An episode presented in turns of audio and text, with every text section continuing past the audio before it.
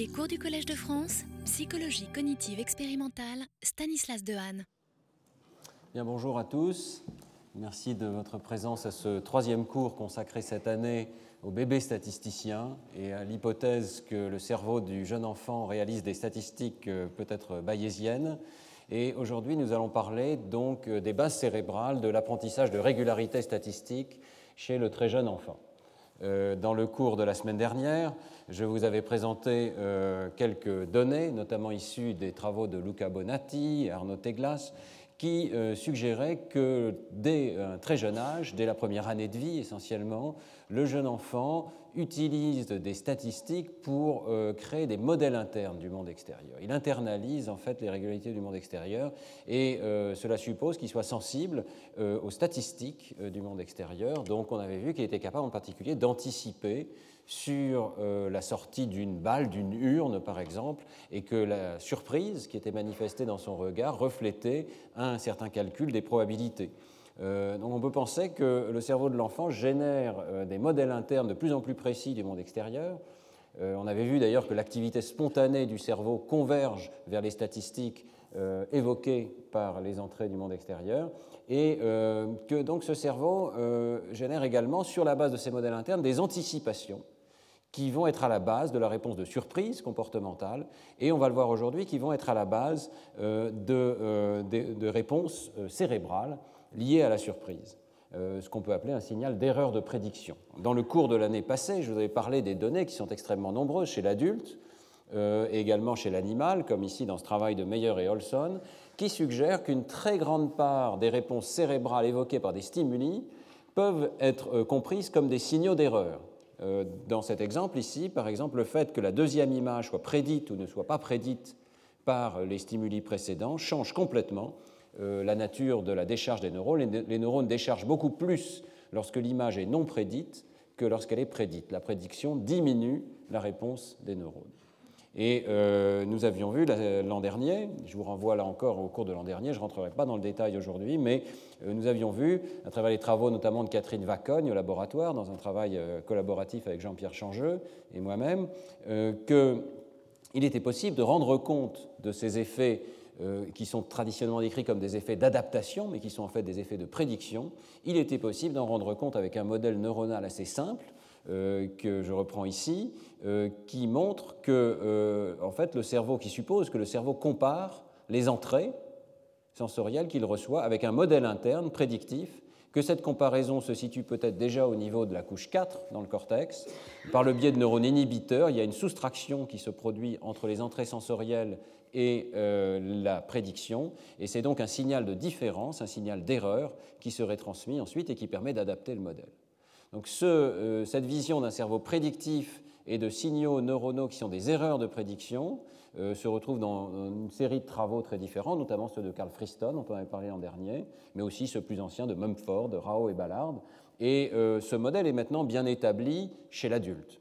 La question qui va nous occuper aujourd'hui, c'est celle de savoir si un tel système, une telle architecture fondée sur la propagation d'erreurs de prédiction, et un système, un modèle interne prédictif existe déjà chez le très jeune enfant. Et donc, le cerveau du bébé génère-t-il des attentes et colle-t-il pour des erreurs de prédiction? Alors, euh, je vais parler beaucoup aujourd'hui des travaux euh, d'une équipe euh, du laboratoire, celle de Ghislaine de Lambers, mon épouse, qui a fait beaucoup de travaux sur l'imagerie cérébrale du nouveau-né. à, l'époque, ici, dans ce premier article en 1994, il n'était pas courant hein, de faire l'imagerie cérébrale du nouveau-né. Au départ, la technique de choix était l'électroencéphalographie il est devenu possible d'utiliser d'autres techniques, j'en parlerai brièvement tout à l'heure. Donc ici, vous voyez euh, ce bébé qui est équipé d'un casque à électrodes, à l'époque 64 électrodes, ce qui était déjà une assez haute densité. Euh, on peut maintenant passer à 128 électrodes.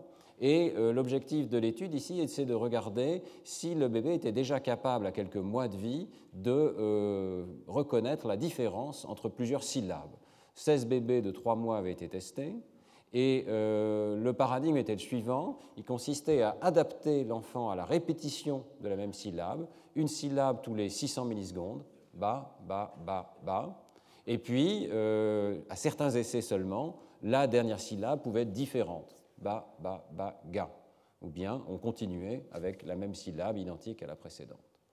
Le dessin expérimental euh, doit toujours, dans ces conditions, être équilibré. Hein. Il ne s'agit pas de regarder la différence de traitement dans le cerveau entre la syllabe bas et la syllabe ga, mais il s'agit, toute chose égale par ailleurs, de regarder si la nouveauté d'une syllabe euh, crée un signal spécifique dans le cerveau. C'est pour ça que la moitié des bébés étaient habitués avec la syllabe bas et passaient à ga, et l'autre moitié était habituée à la syllabe ga et passait à bas. Donc en moyenne, c'était la même syllabe dans toutes les conditions, mais la question était de savoir s'il y avait une réponse à la nouveauté.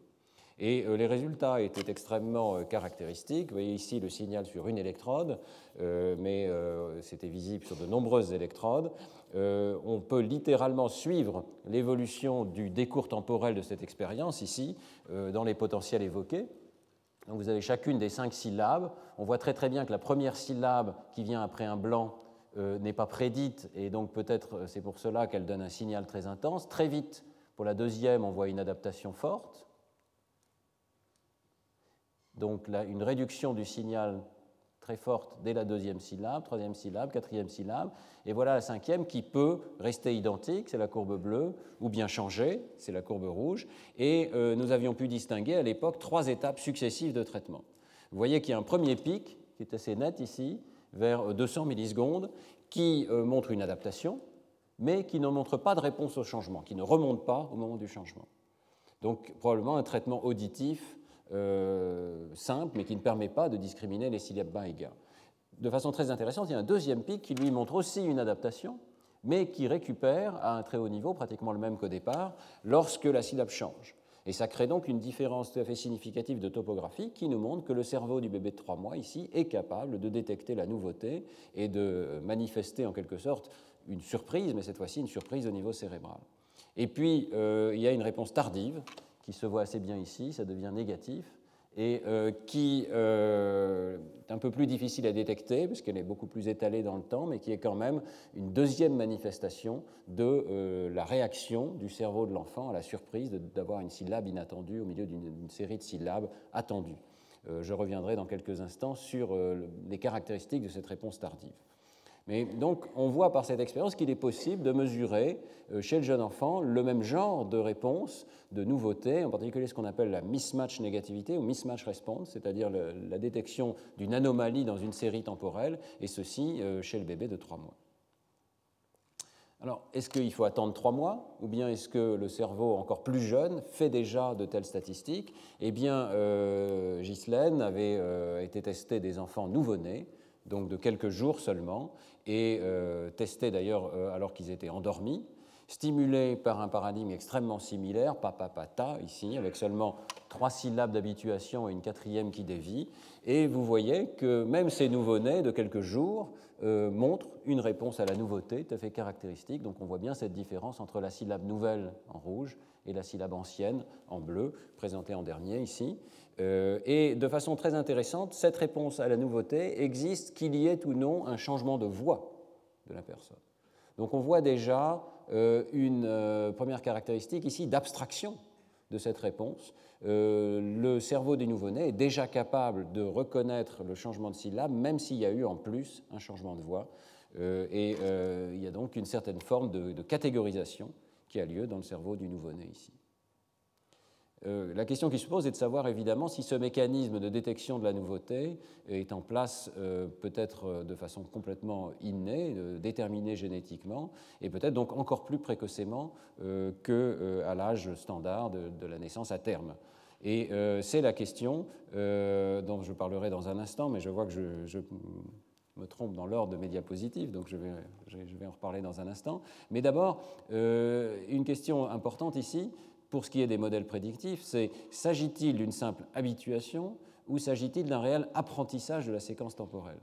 Euh, le paradigme précédent ne permet pas de faire cette distinction. Vous voyez qu'on pourrait penser que euh, le cerveau de l'enfant s'adapte tout simplement à la répétition et que peut-être ce n'est à peine un mécanisme d'apprentissage, c'est tout simplement un phénomène euh, basal, standard, de euh, détection de, la répétition et de fatigue peut-être du système à la répétition.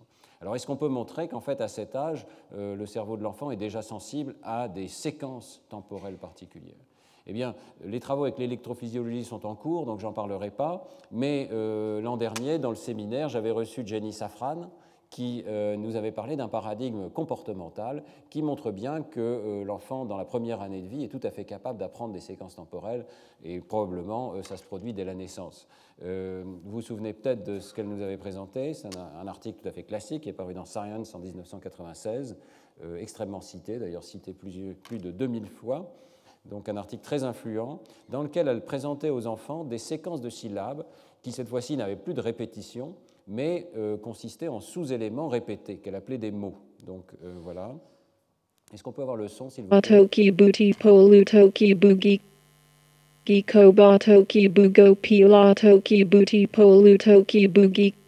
Alors vous entendez que ces sons sont générés par ordinateur, mais la séquence n'est pas aléatoire. Et si vous l'entendiez pendant plusieurs minutes, vous détecteriez facilement qu'il y a en fait quatre séquences de trois mots qui ont été euh, ici euh, mis par écrit. Hein. Donc la syllabe to est toujours suivie par la syllabe qui, qui elle-même est toujours suivie par la syllabe bou. Donc ça crée une séquence dans laquelle les probabilités de transition sont 1. C'est toujours euh, ces transitions-là qui surviennent. Par contre, aux frontières entre les mots, la syllabe bou peut être suivie de n'importe lequel des trois autres mots, et donc il y a une probabilité de 1 tiers que cela se suive par la syllabe gui. Donc la transition bou-gui est moins probable que la transition to-ki. Mais évidemment, ceci euh, pour un bébé particulier peut être changé d'un bébé à l'autre. Alors la question, c'est est-ce que les enfants sont sensibles et sont capables d'apprendre ce type de séquence qui, cette fois-ci, ne pourrait plus s'expliquer par une simple adaptation, mais nécessite euh, une internalisation des transitions de probabilité. Et donc, pour le tester, comme il s'agit ici d'une expérience comportementale, on les fait ensuite écouter des chaînes de syllabes qui sont soit des mots de la séquence initiale, donc ils entendent en isolation Tokibu ou bien Guy, euh, Koba, euh, soit dans une première expérience des séquences aléatoires de syllabes, donc on reprend trois syllabes mais on les arrange différemment, aléatoirement, et dans l'expérience 2, un peu mieux contrôlée, un peu plus euh, intéressante, on prend ce qu'on appelle des parties de mots, part words en anglais, c'est-à-dire on prend la fin d'un mot et les deux syllabes du mot suivant, par exemple bougiko. Donc ce qui est intéressant, c'est que c'est quelque chose que l'enfant a entendu au cours de l'expérience, mais la, probabilité de transition est seulement d'un tiers pour euh, les deux premières syllabes. donc c'est quelque chose qu'il a entendu, mais avec des statistiques finalement moins puissantes, moins fortes que euh, le mot tout entier. Et dans les deux cas, on regarde euh, à pendant combien de temps l'enfant regarde? En fait, euh, l'expérience est arrangée de sorte que tant que l'enfant regarde un haut-parleur, le haut-parleur va diffuser ce mot euh, à intervalles réguliers. Et donc la durée du regard nous donne une idée de euh, la surprise de l'enfant, comme d'habitude. Hein. Et le résultat très clair, c'est que l'enfant regarde plus longtemps les stimuli qui sont nouveaux, c'est-à-dire ceux qui ont été jamais dans l'expérience 1 ou rarement dans l'expérience 2 entendus au cours de la petite partie d'apprentissage. Donc quelques minutes d'apprentissage suffisent à l'enfant pour euh, internaliser des statistiques sur des séquences et détecter la nouveauté dans des séquences qui ne respectent pas les, probabilités initiales. Là encore, cette expérience euh, de Jenny Safran est faite chez les enfants de 8 mois. On peut se poser la question, est-ce qu'il y a un âge bien particulier auquel cette compétence euh, apparaît ou bien est-ce qu'elle existe dès la naissance? L'expérience de Safran euh, a été menée euh, par des collègues, et notamment Ristona Atanen, chez des, des nouveau-nés, euh, mais je préfère vous parler d'une expérience qui me paraît encore plus solide dans la modalité visuelle, pour vous montrer aussi que la modalité sensorielle n'a pas l'air de compter. Il semble bien que toutes les modalités sensorielles de l'enfant soient capables de faire de telles statistiques. Hein. Et donc ici, euh, dans un article récent de Cognition dans la modalité visuelle, les auteurs euh, testent des nouveau-nés avec une séquence visuelle de formes qui présente les mêmes caractéristiques de statistiques que l'expérience de Safran. Euh, c'est un tout petit peu plus simple dans la mesure où il y a des paires, vous voyez, donc il y a, soit six formes pour un groupe de bébés, soit quatre formes pour un autre groupe de bébés, et les formes s'enchaînent pour former des paires, donc le carré est toujours suivi de la croix, le rond est toujours suivi du triangle. Par contre, la transition entre la croix et le rond est de seulement un demi ici. Donc on, crée une séquence dans laquelle les probabilités euh, sont manipulées de la même manière que précédemment. Et euh, on teste 48 nouveau-nés de 1 à 3 jours. Euh, on les habitue pendant seulement une minute avec cette séquence, hein, donc c'est un apprentissage extrêmement rapide. Et après une minute d'habituation, si on peut dire, d'internalisation de la séquence, eh bien, les enfants regardent plus longtemps une séquence aléatoire que la séquence avec laquelle ils ont été exposés au départ. Le résultat, toutefois, n'est obtenu que pour la séquence la plus simple ici.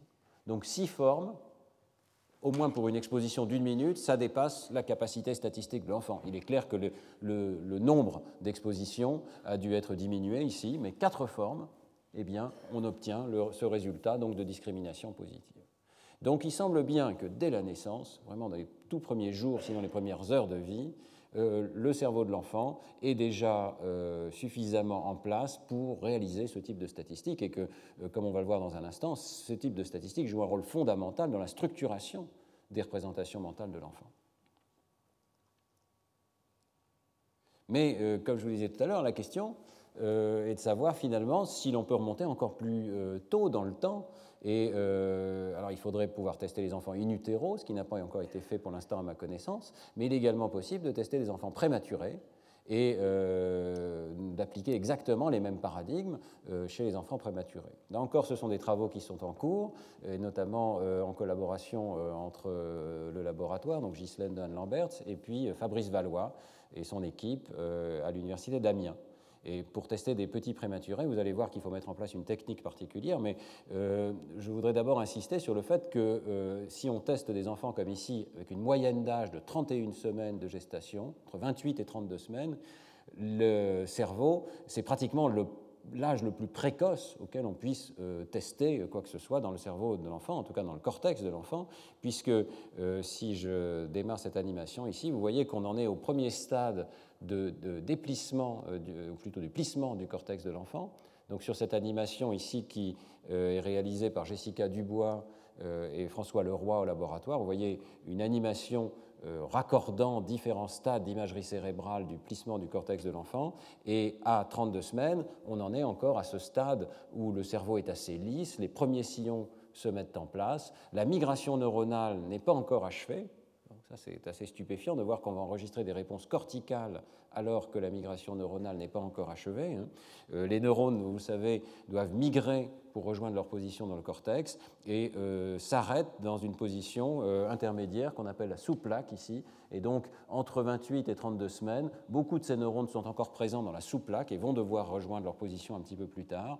Et malgré tout, des connexions thalamiques sont déjà en place en direction de la couche 4 il existe déjà un certain nombre de synapses, même si on ne connaît pas encore très bien, on n'a pas beaucoup de données sur cette étape de développement, mais il existe euh, des synapses cortico-corticales qui commencent à former le circuit typique de la colonne corticale, et il n'est pas totalement exclu donc que ce circuit soit déjà fonctionnel. Et d'ailleurs, on peut enregistrer dès cet âge des EEG, euh, simplement, comme vous le voyez, euh, ces EEG tout à fait étonnants présentent parfois des périodes de silence complet, isoélectrique, et puis d'autres périodes avec une organisation spontanée de l'activité qui est plus complexe.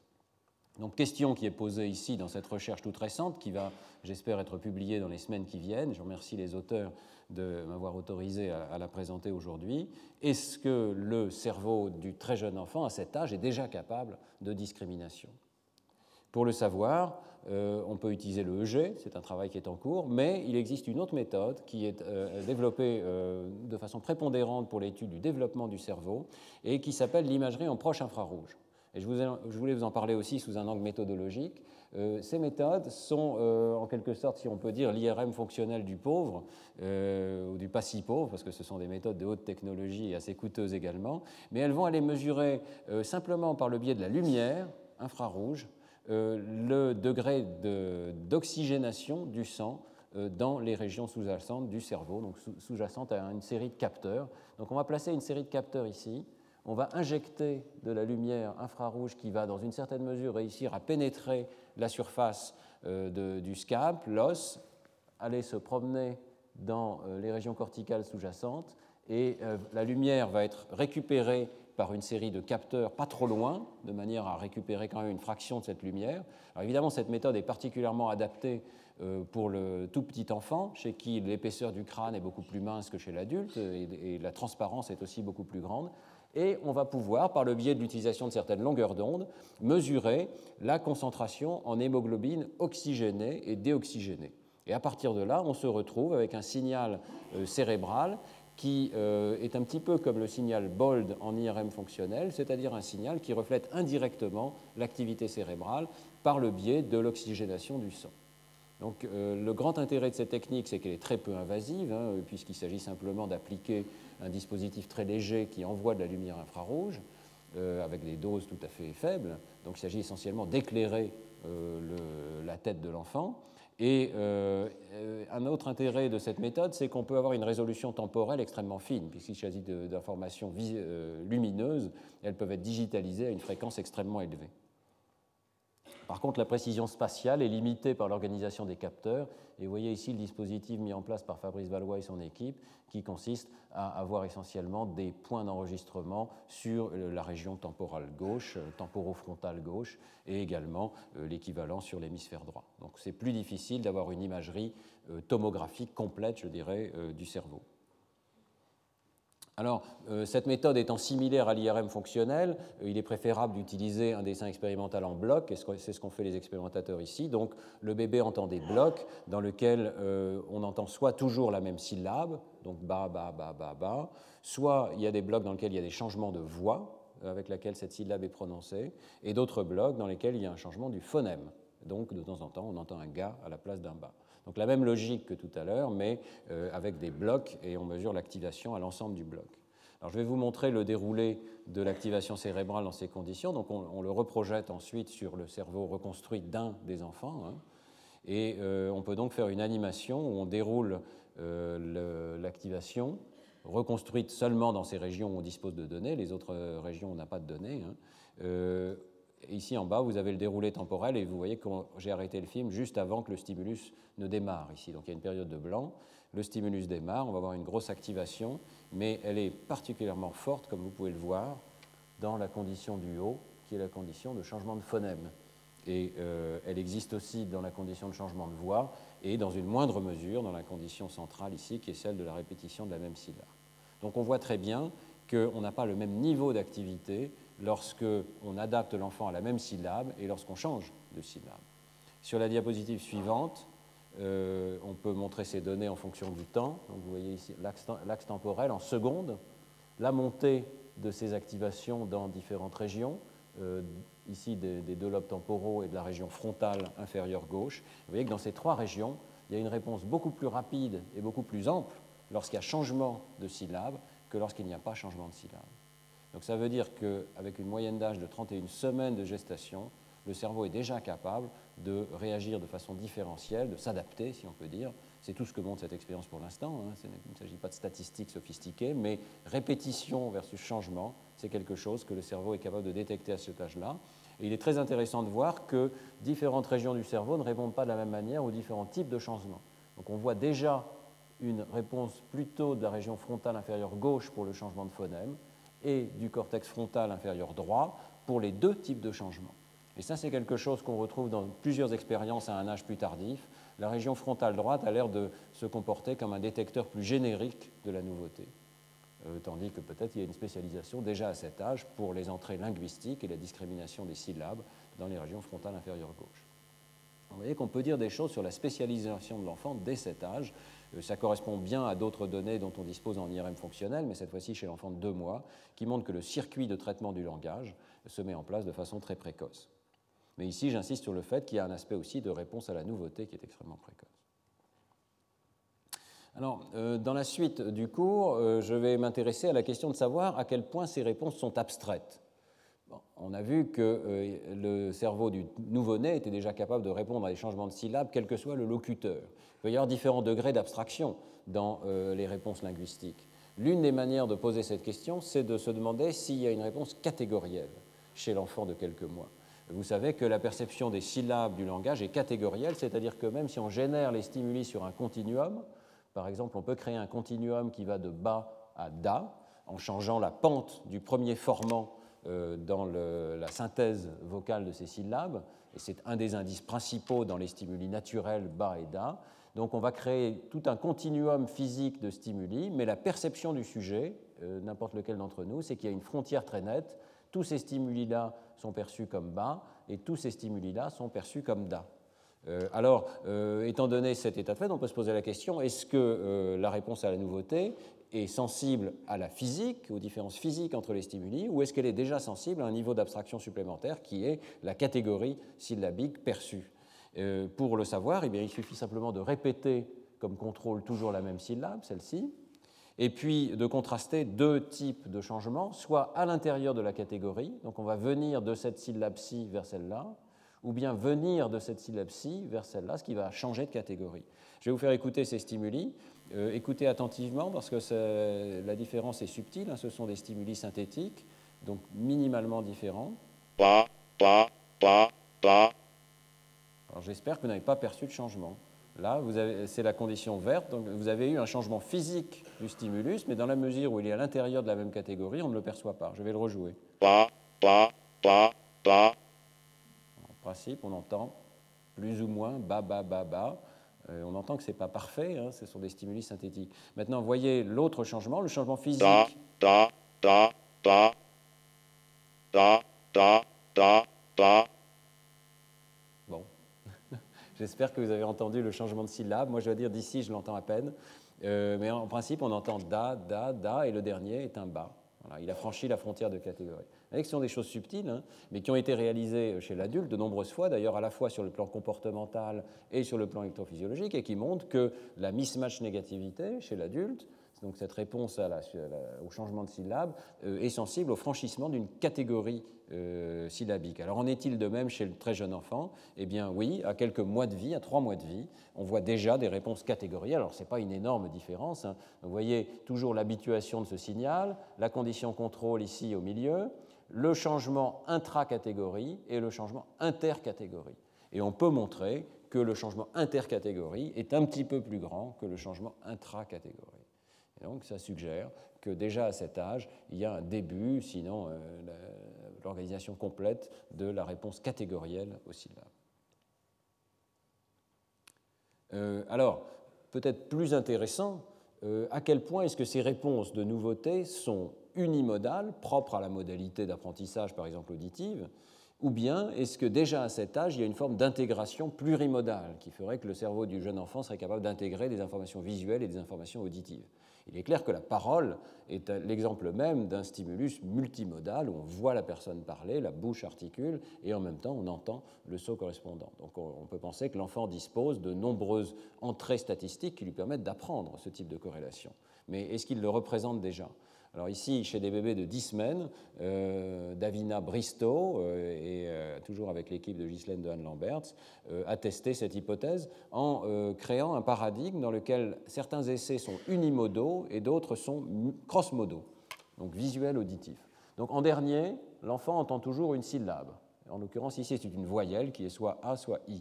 Mais dans un bloc, la présentation est unimodale dans le sens où l'enfant entend la syllabe, alors que visuellement, il voit un visage, mais la bouche est masquée et l'enfant ne peut pas voir donc l'information sur l'articulation. Il y a un masque chirurgical ici sur la bouche.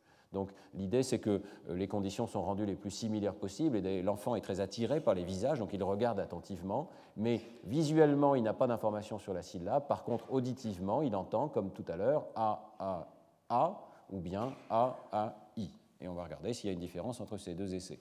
Maintenant, la condition clé, c'est celle d'en bas.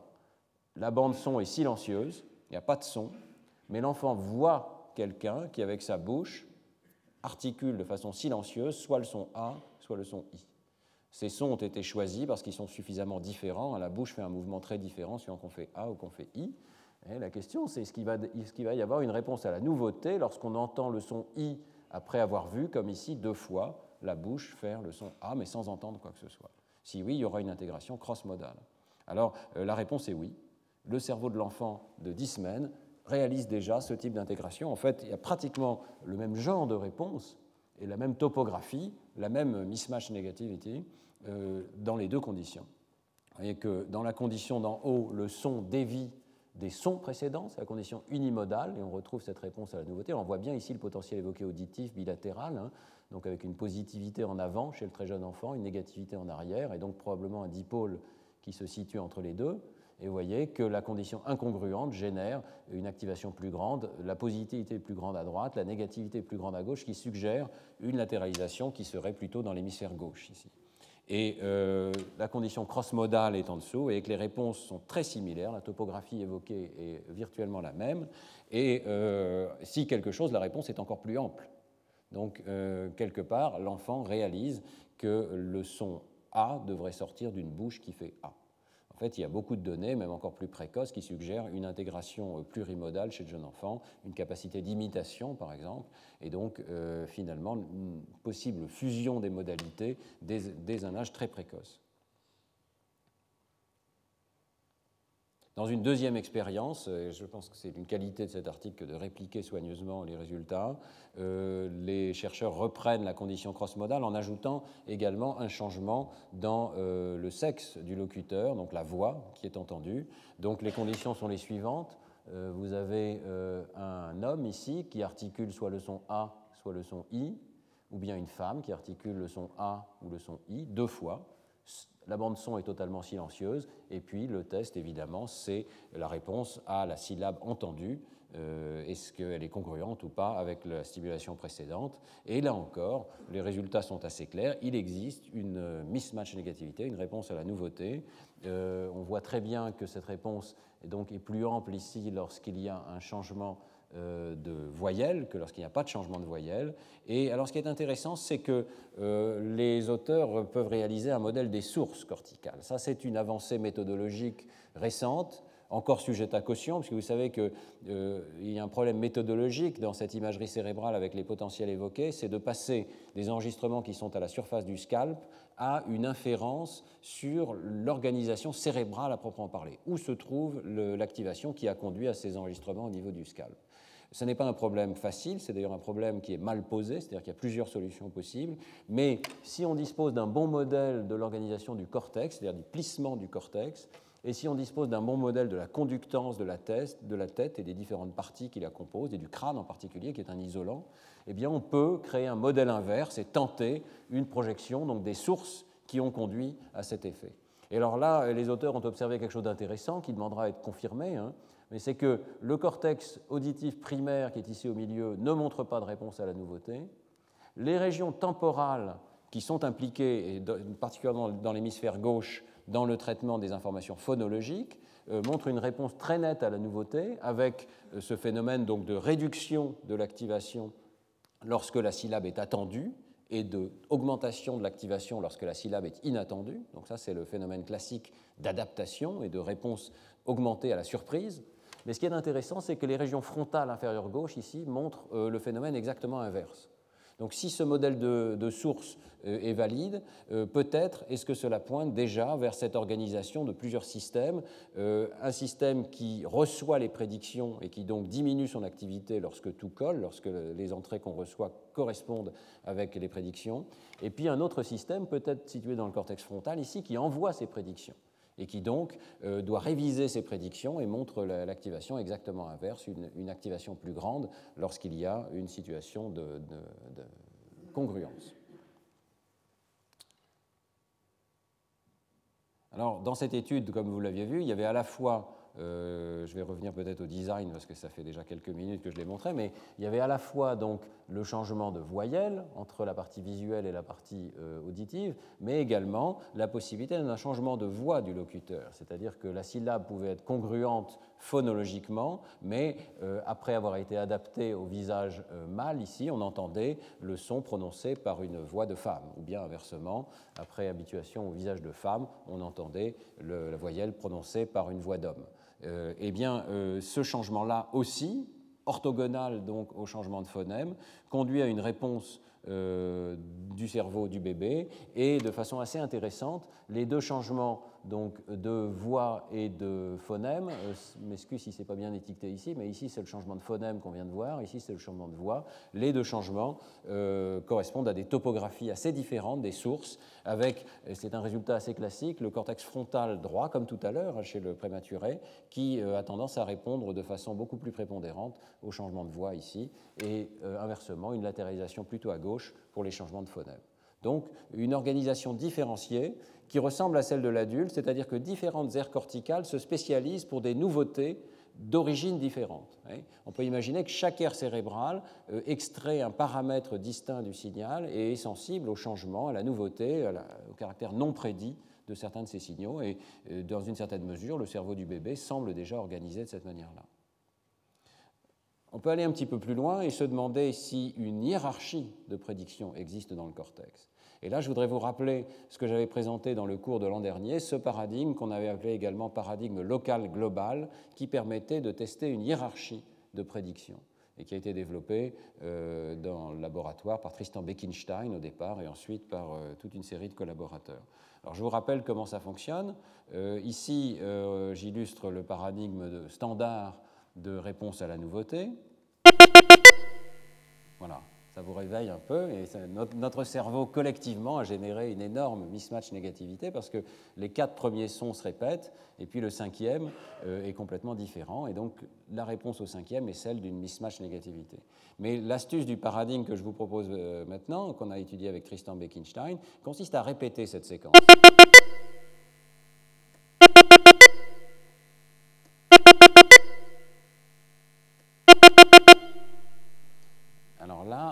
Entendu sourire, euh, parce qu'il y a effectivement une nouveauté, il y a une nouvelle nouveauté en quelque sorte.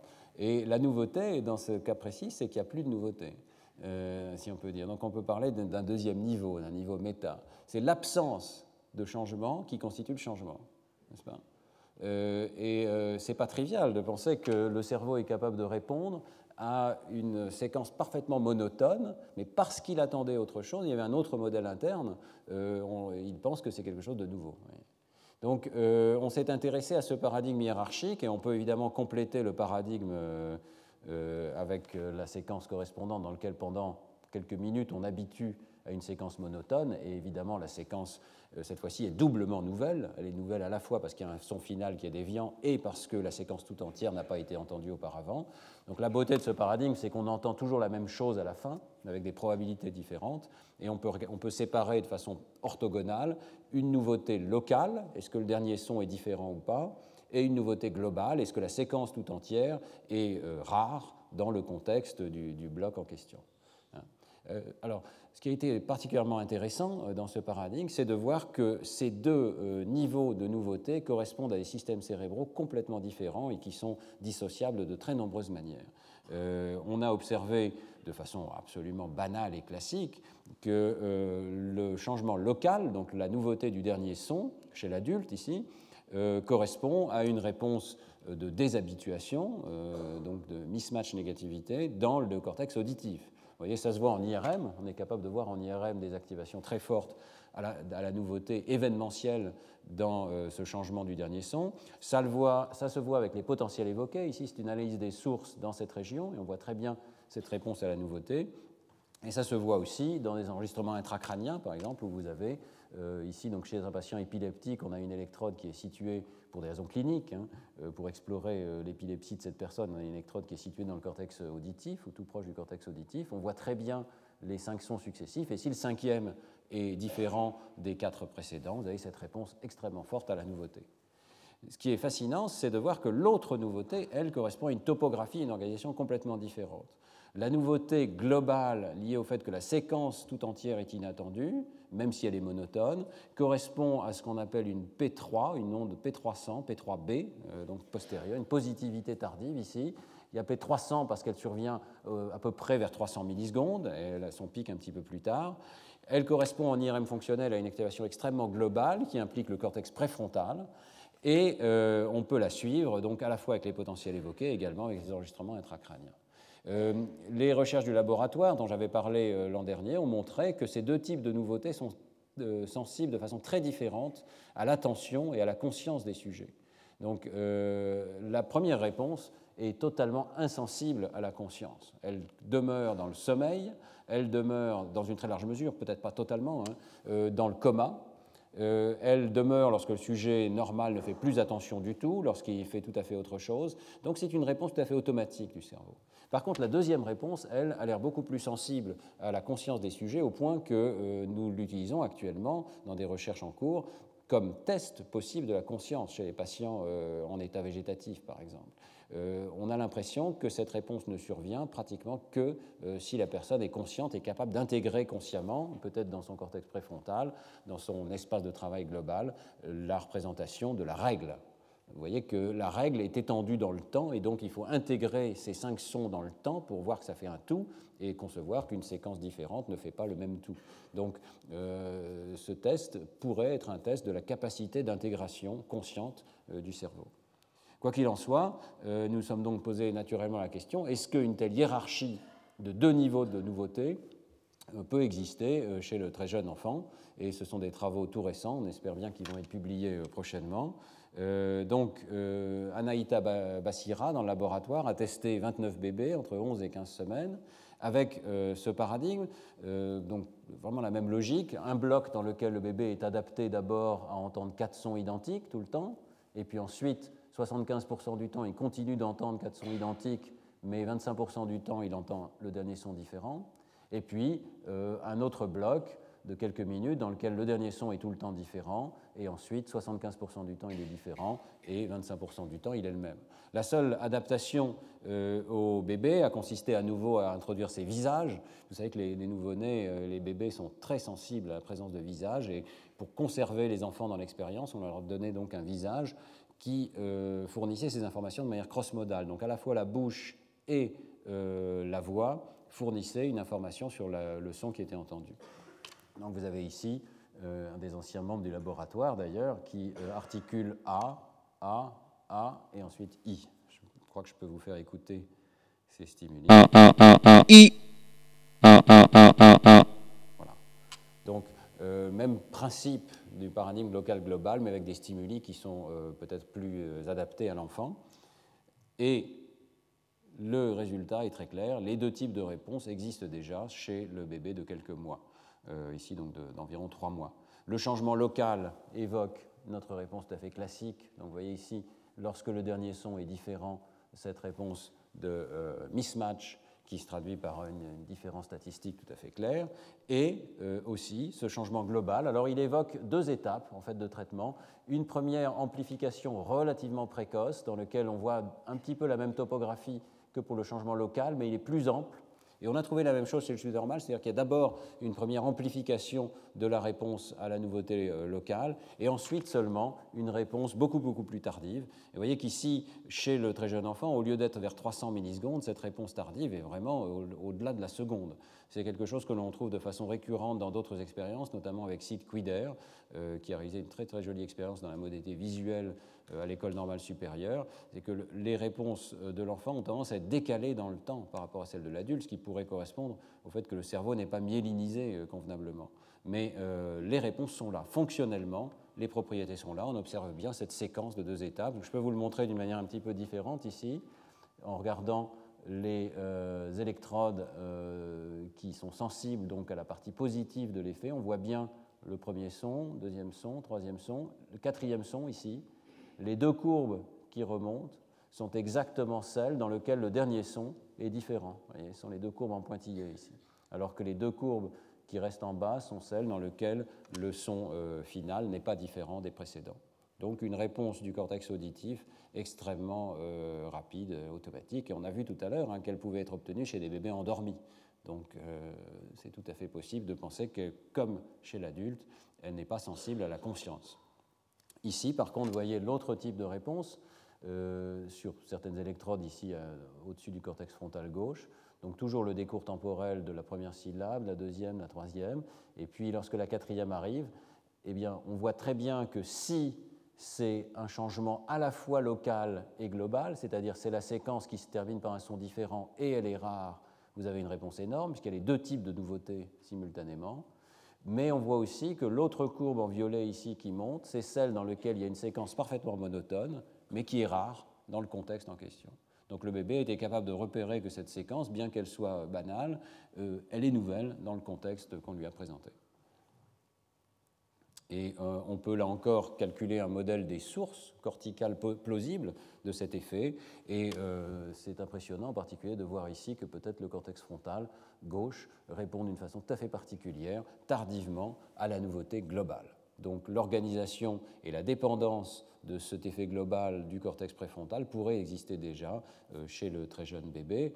Si on pense à la conscience, je pense qu'aucun d'entre vous ne sera surpris euh, de penser que peut-être un bébé de trois mois attentif, éveillé, est conscient des règles euh, qui gouvernent les stimuli qu'on lui présente.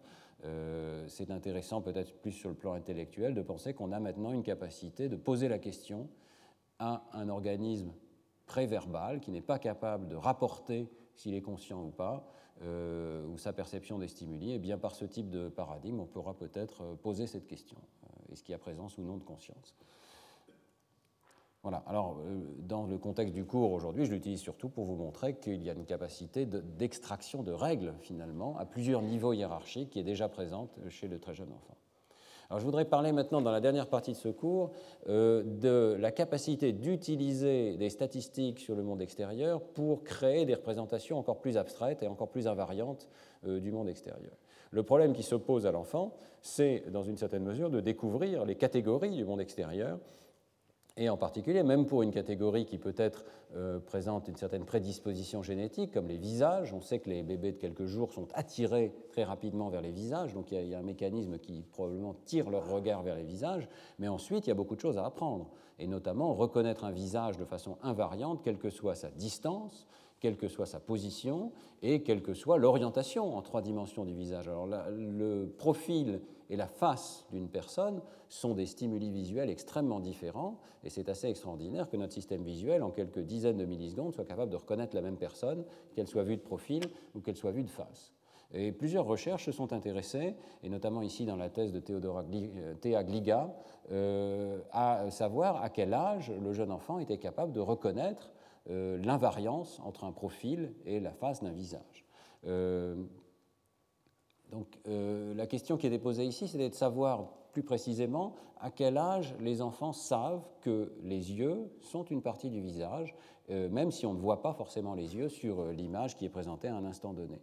Et l'idée tout à fait élégante était ici de continuer à utiliser ces paradigmes d'adaptation, de regarder la réponse à la même image représentant des yeux en fonction du contexte dans lequel elle était présentée. Est-ce que si le contexte est celui de visage humain, dans l'expérience 1 ici, il va y avoir une adaptation ensuite de la réponse à la présentation d'image des yeux? Est-ce que ça va être différent lorsque le contexte est un contexte par exemple de maison? Est-ce qu'à ce, moment-là, il va y avoir une réponse beaucoup plus grande aux mêmes images représentant les yeux, puisqu'elles ne sont pas prédites par le contexte particulier qui est présenté ici? Vous voyez que dans les différentes expériences, les auteurs ici vont faire varier le contexte. Et par exemple, cette expérience est déjà un certain défi pour le cerveau de l'enfant dans la mesure où on ne voit pas les yeux, on voit des visages de profil, mais euh, dans une certaine mesure, nous savons tous que ça prédit euh, qu'on peut s'attendre à voir des yeux dans les secondes qui suivent. Donc est-ce que notre cerveau, est-ce que le cerveau du jeune enfant est déjà capable de faire ce type de lien dans une transition temporelle par rapport à voir des voitures, par exemple? Et dans l'expérience 3, le challenge encore plus grand sera de voir des corps humains sans tête, on ne voit pas la tête, et est-ce que le cerveau de l'enfant est capable de faire le lien avec euh, les yeux ultérieurs? Alors l'expérience euh, marche remarquablement bien. Dans l'expérience 1, euh, c'est la mise en place méthodologique. Donc on présente les mêmes yeux soit dans des blocs dans lesquels il y a beaucoup de visages, soit dans des blocs dans lesquels il y a beaucoup de maisons. Et vous voyez que les réponses électrophysiologiques, aussi bien chez l'adulte que chez l'enfant, sont extraordinairement différentes. en fait, on peut regarder les adultes d'abord ici.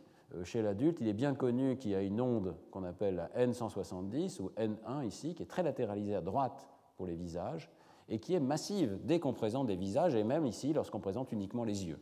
C'est une réponse particulière.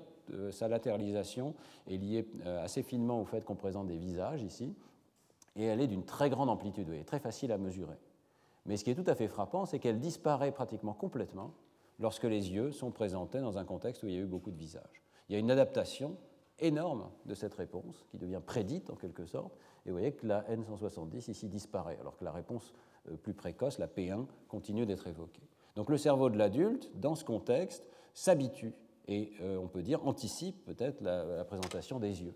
Mais euh, ce qui est remarquable, c'est que le cerveau du bébé de 3 mois a l'air de déjà faire la même chose.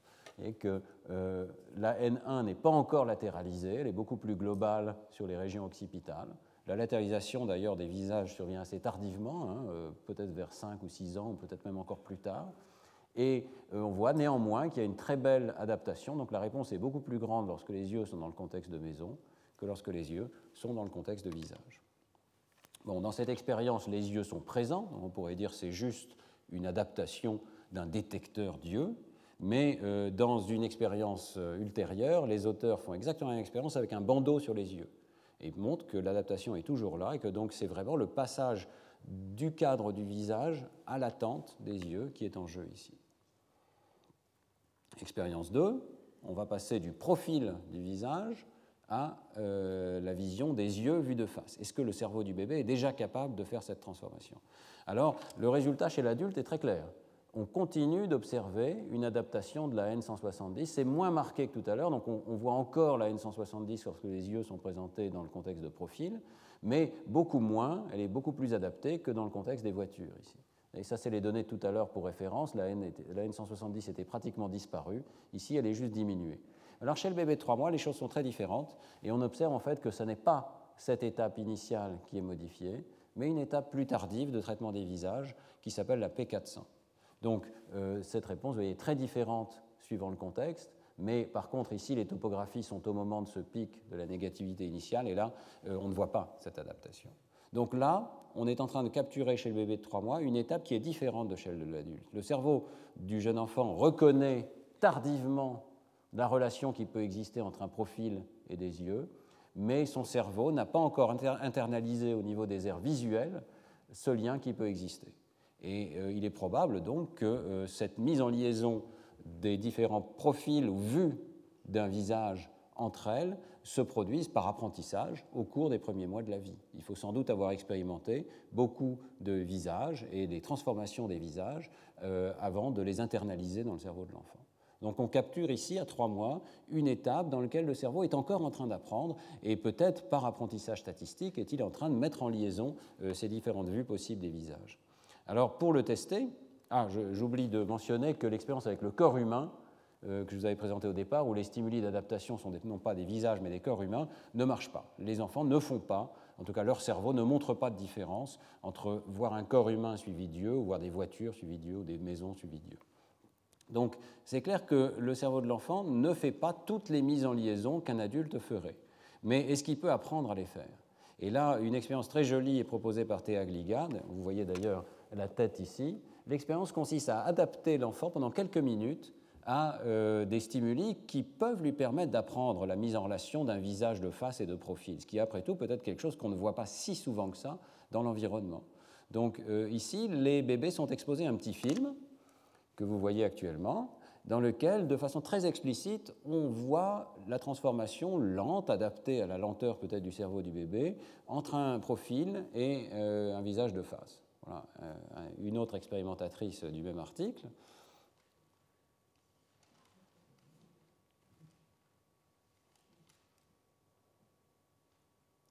On va peut-être regarder. Ah il y a toujours aussi l'idée d'attirer l'attention de l'enfant. Hein. Voilà, un troisième membre du laboratoire qui a, qui a contribué à ce film d'apprentissage de l'enfant, qu'on pourrait peut-être recommander à tous les enfants. Et trois minutes d'exposition suffisent à modifier les réponses cérébrales. Donc la même exacte expérience qu'auparavant. Euh, en haut, vous avez donc les données sans familiarisation, qui sont les données que je viens de vous présenter. Donc on retrouve donc cette réponse de la P400 à, euh, au contexte donc profil suivi des yeux versus voiture suivi des yeux. Et cette fois-ci, les topographies vous montrent ce qui se passe au moment de cette P400, donc une réponse postérieure euh, des régions probablement visuelles, mais à une deuxième étape de traitement. Eh bien, cette réponse de P400 est avancée dans le temps après la familiarisation. Donc le cerveau de l'enfant reconnaît plus vite, après trois minutes d'exposition, qu'il y a un lien entre un profil et des yeux vus de face. Et ça montre d'une manière très élémentaire ici que euh, le cerveau de l'enfant est sensible euh, aux entrées qu'il reçoit. Il est capable d'apprendre finalement assez rapidement euh, de telles mises en liaison. L'hypothèse donc qui est faite ici, c'est que ce type de modèle interne n'est pas spontané pour l'enfant, mais demande un apprentissage. On va internaliser les statistiques du monde extérieur.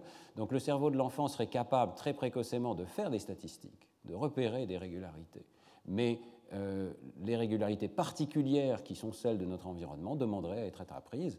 Et on sait d'ailleurs que le système de représentation des visages change profondément au cours de la première année de vie, avec particulièrement une adaptation euh, au type de visage qui nous entoure et donc à, la race, euh, aux propriétés particulières des visages qui nous entourent. On sait que, par exemple, le cerveau de l'enfant, entre 6 et 12 mois, va commencer à s'adapter plus particulièrement au cerveau humain, pardon, au visage humain par rapport à des visages de primates non humains, comme des singes macaques, par exemple. Cette réponse n'est pas là au tout départ, mais elle semble survenir euh, dans la première année de vie. Donc un apprentissage statistique, mais est-ce qu'on peut le prouver?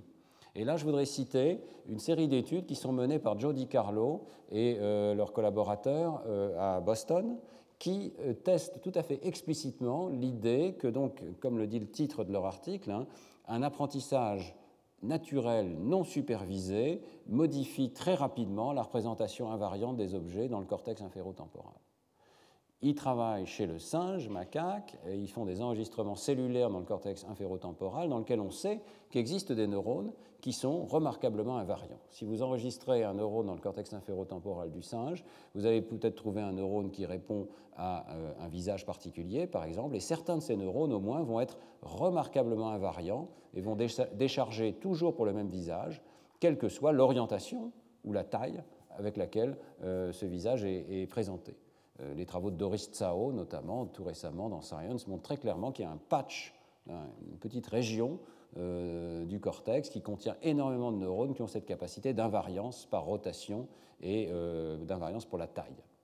Mais est-ce que cette propriété est apprise? Toutes les expériences antérieures portent chez l'adulte qui a déjà appris.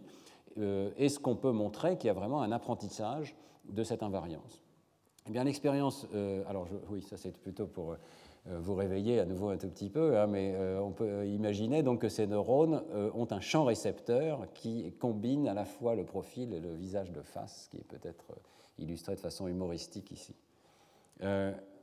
Est-ce qu'on peut montrer qu'il y a un apprentissage statistique? Eh bien, pour le tester, Lee et Di Carlo prennent des singes adultes, mais vont modifier les statistiques qui sont présentées à l'animal. Et ils vont le faire en tenant compte des saccades que fait l'animal. Alors c'est vraiment très astucieux. Euh, l'animal va euh, regarder librement un écran et on va suivre euh, ses saccades et savoir exactement à chaque instant où est-ce qu'il regarde. Et lorsqu'il regarde vers le milieu, on va choisir une certaine position sur sa rétine où on va manipuler les statistiques. Donc ici, dans la condition d'exposition normale, avec cette position vers le bas, tout se passe normalement. Le singe fixe ici, un objet apparaît, c'est un bateau. Le singe fait la saccade vers le bateau et il voit le bateau. C'est la situation normale qui nous, qui arrive quotidiennement, euh, peut-être trois fois par seconde dans notre environnement. Nous voyons des choses en périphérie, nous allons les voir et elles ressemblent à ce à quoi elles doivent ressembler. La condition clé, c'est celle d'en bas. L'animal se promène son regard. À un moment, on choisit de faire apparaître à une autre position que tout à l'heure, vers le haut ici, un objet qui est le bateau. Mais pendant que l'animal fait sa saccade, et vous savez qu'il y a une forme d'invisibilité pendant les saccades, on change l'image et on voit tout à fait autre chose. J'ai du mal à voir ce que c'est là, mais peut-être un sandwich ou quelque chose comme ça. Une image qui n'a rien à voir. Alors, là, il y a quelque chose de tout à fait particulier pour le système nerveux, n'est-ce pas? C'est d'avoir en périphérie une certaine image, mais d'avoir à la fovea une autre image ça correspond, dans une certaine mesure, à un changement de vue de l'objet. Les neurones qui vont être capables de répondre à cette image-là et à cette image-là sont complètement différents. Pourquoi? Parce que euh, ceux-ci sont en périphérie de la rétine et ceux-ci sont dans le centre de la fovea. Donc euh, le problème du système nerveux n'est pas juste d'intégrer des informations à travers des angles de vue ou des tailles de vue, mais aussi tout simplement d'intégrer des informations à travers différentes positions du champ visuel. Et c'est l'invariance de position qui est testée ici. Mais qu'est-ce que va faire le cerveau de l'animal? Eh bien, euh, les auteurs montrent qu'après euh, quelques heures d'exposition, quelques centaines d'essais dans cette situation, les neurones changent leur préférence. Et un neurone du cortex inférotemporal qui, normalement, comme c'est illustré ici, répondrait toujours à son objet préféré, donc peut-être le bateau, par exemple, lorsque, prenons plutôt le sandwich. Imaginons un neurone qui répond plutôt au sandwich, et beaucoup moins au bateau.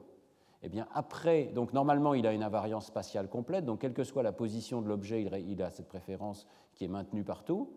Après exposition à cette forme d'apprentissage tout à fait particulière, les réponses se renversent et le neurone se met à préférer la vue périphérique euh, pour cet euh, objet qui, qui n'a aucun rapport, donc le bateau, et se met à ne plus du tout répondre à la vue périphérique de l'objet réel. Ce que ça montre, c'est que les neurones euh, qui réalisent notre invariance visuelle semblent apprendre des conjonctions tout à fait arbitraires. Si on y réfléchit, à vrai dire, il n'y a pas de relation manifeste entre euh, les neurones qui répondent à un bateau dans notre fovea et les neurones qui répondent à un bateau dans notre périphérie. C'est une transformation qui doit être apprise.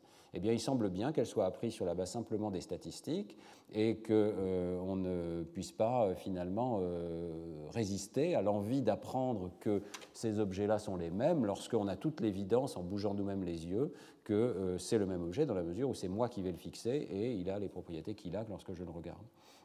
Donc, euh, les auteurs ici parlent d'un apprentissage temporel, lent et non supervisé.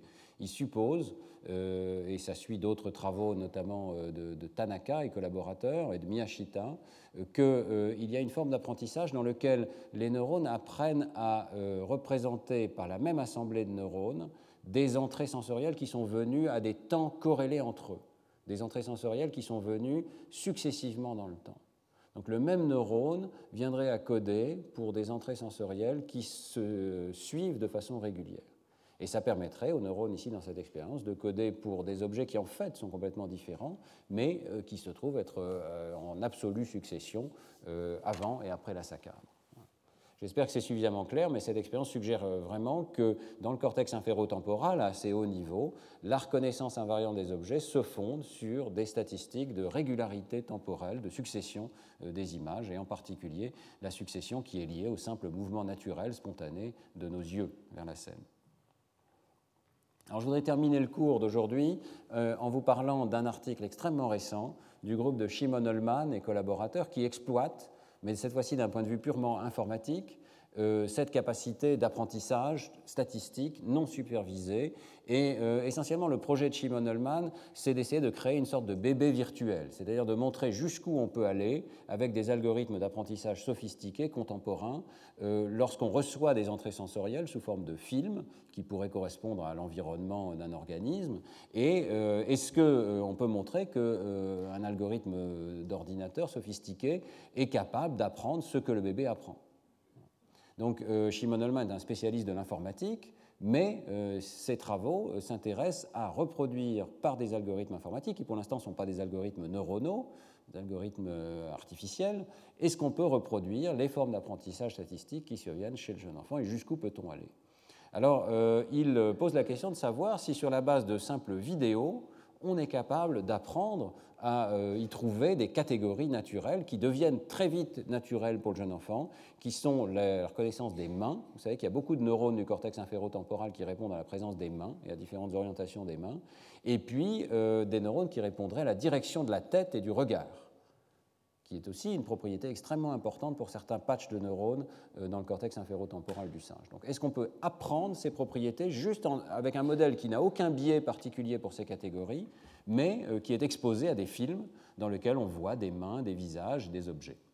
Alors, le premier résultat euh, de Shimon-Ullman, c'est que non, euh, un algorithme strictement non supervisé, standard, qui est capable d'extraire des objets et de faire des statistiques sur ces objets, ne traite pas euh, de façon particulière les mains ou la tête. Donc, si les enfants traitent ces objets de façon particulière, c'est que peut-être il y a un biais dans l'apprentissage. Et ce qui est intéressant dans le travail de Shimon-Ullman, c'est d'essayer de mettre le biais le plus minimal possible qui puisse permettre à l'enfant de euh, reconnaître ces catégories d'objets dans des vidéos. Alors il dit, euh, et les auteurs proposent ici, euh, que l'apprentissage peut être guidé par un mécanisme inné, mais tellement élémentaire que c'est tout à fait possible de supposer qu'il soit inné. Ce mécanisme serait la détection d'événements, de mouvements, ce qu'ils appellent des movers, dans lesquels une zone de l'image cause le mouvement d'une autre. Donc il y aurait si cette hypothèse est correcte, c'est un pur modèle théorique, hein, mais il y aurait euh, très précocement la capacité de détecter une forme minimale de causalité qui est calculable automatiquement dans les images, qui est qu'il y a une zone qui se déplace et à un certain moment, il y en a une deuxième euh, qui se déplace. Vous savez que la détection du mouvement dans des images vidéo est tout à fait faisable facilement. On a de bons modèles aussi de la manière dont ça peut être fait du point de vue neuronal dans la région MT en particulier. Et donc, Shimon Ullman et leurs collaborateurs et ses collaborateurs implémentent un mécanisme de détection de la causalité du mouvement. Je vous montre cette vidéo ici, euh, qui est donc ce mécanisme inné. Ça vous montre le genre de vidéo qu'il présente aussi. Vous allez voir qu'à chaque fois qu'un objet en déplace un autre, c'est colorié en rouge parce que le modèle a détecté une instance de, euh, causalité du mouvement. Par exemple ici, hop.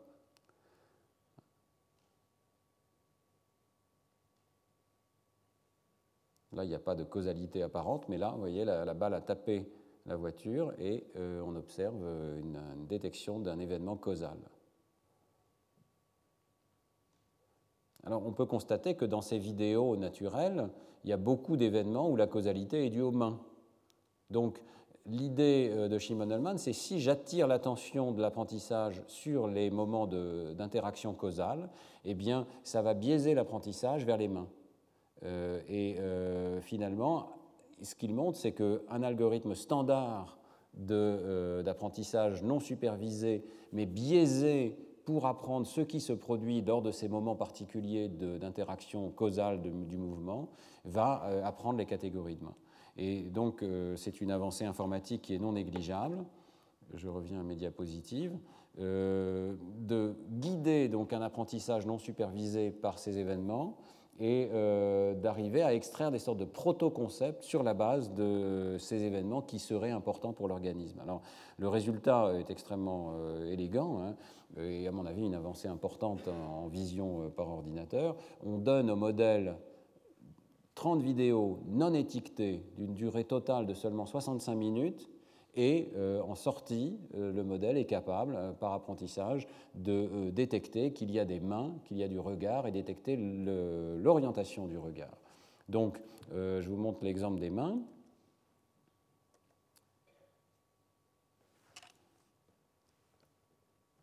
On va mettre en grand peut-être. Hein, c'est assez impressionnant de voir qu'ensuite, sur des vidéos qui ne sont pas du tout de la même nature que celles de départ, de, celles de l'apprentissage, le réseau est capable de reconnaître la main dans toutes ses orientations possibles, ou presque, euh, avec euh, beaucoup de mouvements, des, présentations assez rapides, main gauche, main droite. vous voyez qu'une forme de détecteur invariant a été créée ici dans le réseau sur la base de très peu d'apprentissage. Essentiellement, le réseau apprend toutes les vues possibles de la main et les met ensemble. Comme tout à l'heure, on pensait que le cortex inférotemporal le faisait. Donc un détecteur de main qui pourrait correspondre à ce qui existe dans notre cortex inférotemporal, et puis un détecteur de, euh, pardon, de la détection euh, du regard. Alors comment ça marche? Eh bien, euh, le système fait l'hypothèse qu'il y a, il faut rechercher des liens entre certains éléments de l'image et l'endroit où s'est produit l'événement de causalité du mouvement. Cet endroit est un endroit particulier et il est naturel de penser que la personne qui réalise le mouvement y fait attention.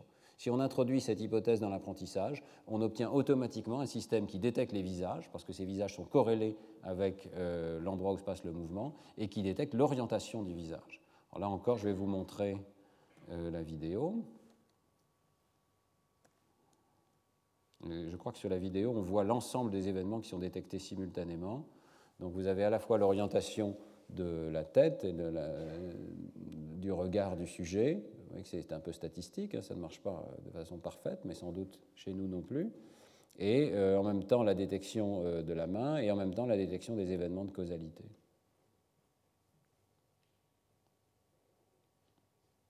Voilà, donc c'est peut-être un modèle pas totalement inapproprié de ce qui se passerait dans le cerveau euh, d'un jeune enfant. En quelques mois d'exposition, il a eu beaucoup de données qui suffiraient à apprendre ce type de relation. Euh, dans l'image qui est ici, vous voyez les différents auteurs de l'article, et notamment Shimon Ullman lui-même qui a euh, contribué à ces vidéos ici. alors je conclus donc le cours d'aujourd'hui. je pense qu'on a vu beaucoup d'expériences dont il faut bien souligner qu'elles sont encore disparates. Elles portent sur des âges souvent différents. Euh, on appelle ça le bébé, mais on va depuis le prématuré jusqu'à l'enfant de 8 mois ou de 12 mois, donc il faut faire très attention hein, aux âges qui sont quand même très différents dans ces expériences. Donc ce que je vous propose comme conclusion, c'est clairement une généralisation, peut-être encore un peu abusive, sur la base de résultats expérimentaux épars. Mais il me semble vraisemblable, sur la base de ces données, que d'abord, dès le plus jeune âge, peut-être dès la naissance, peut-être même avant la naissance, les très jeunes enfants disposent déjà de mécanismes prédictifs. Ces mécanismes sont capables d'internaliser des relations spatiales et aussi temporelles entre les entrées sensorielles qu'ils reçoivent, donc de coder des séquences d'images ou des séquences de sons, et de les utiliser pour prédire les entrées futures. Et il semble que ce, mécanisme de prédiction et de détection de la nouveauté soit absolument fondamentale dans le système. Tous les systèmes sensoriels, et peut-être même des systèmes non sensoriels, on parlera euh, peut-être plus tard de la réponse de la N400, par exemple, qui est une organisation sémantique, mais qui répond aussi à la nouveauté.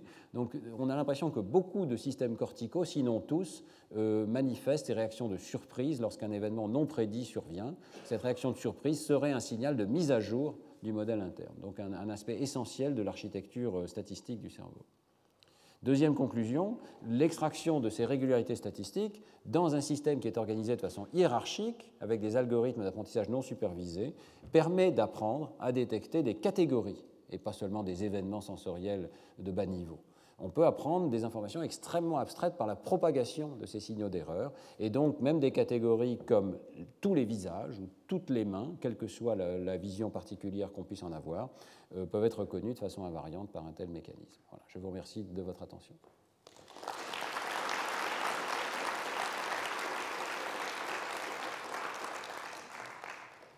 Bien, euh, merci. Euh, avant de passer aux questions, je voudrais juste euh, mentionner une toute petite information. C'est qu'on a mis en place au collège sur le site web, vous savez que vous pouvez retrouver sur le site web du collège toutes les, vidéos des cours, en général assez vite, quelques jours après le cours, et aussi les diapositives. Et maintenant, on a mis en place aussi une liste qui vous permet de vous inscrire, de mettre votre adresse électronique et ça me permettra de vous envoyer éventuellement des informations, soit sur les changements de programme, soit sur le programme de l'année suivante, etc. Donc n'hésitez pas euh, à prendre quelques minutes pour vous inscrire sur le site web du collège. Voilà, maintenant on a le temps, si vous voulez, pour quelques questions. Retrouvez tous les contenus du Collège de France sur www.colège-2-france.fr.